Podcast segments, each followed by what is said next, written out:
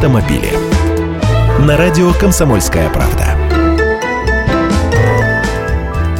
Здравствуйте, я Андрей Гречаник. Оплату на Новой Ленинградке введут с 23 ноября в понедельник. Платным станет участок от МКАДа до Солнечногорска, точнее 4 отрезка на этом участке дороги. Вся 50-километровая дорога до Солнечногорска будет стоить водителю от 160 до 500 рублей, в зависимости от времени суток и дня недели, а 10-километровый разовый проезд от Москвы до аэропорта Шереметьево от 80 до 250 рублей.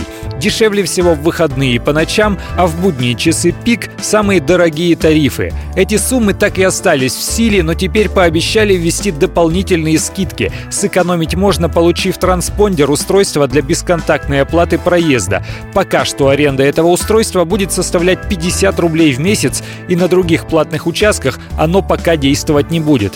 Оно позволит получить скидку от 20 до 70%, но она не накопительная, как по бонусным карточкам в магазинах, а многоступенчатая и обновляется с началом каждого календарного месяца. Первые 20 поездок скидка 20%, с 21 по 30 поездки 50%, с 31 по 44 60%, с 45 по 50 70%. Но после 50 поездки скидка вновь возвращается к базовой 20%. И с начала календарного месяца то же самое. Я даже посчитал. Житель Зеленограда при ежедневных поездках по будням в часы пик без скидок потратит 16 100 рублей, а со скидками 9 570 рублей за месяц.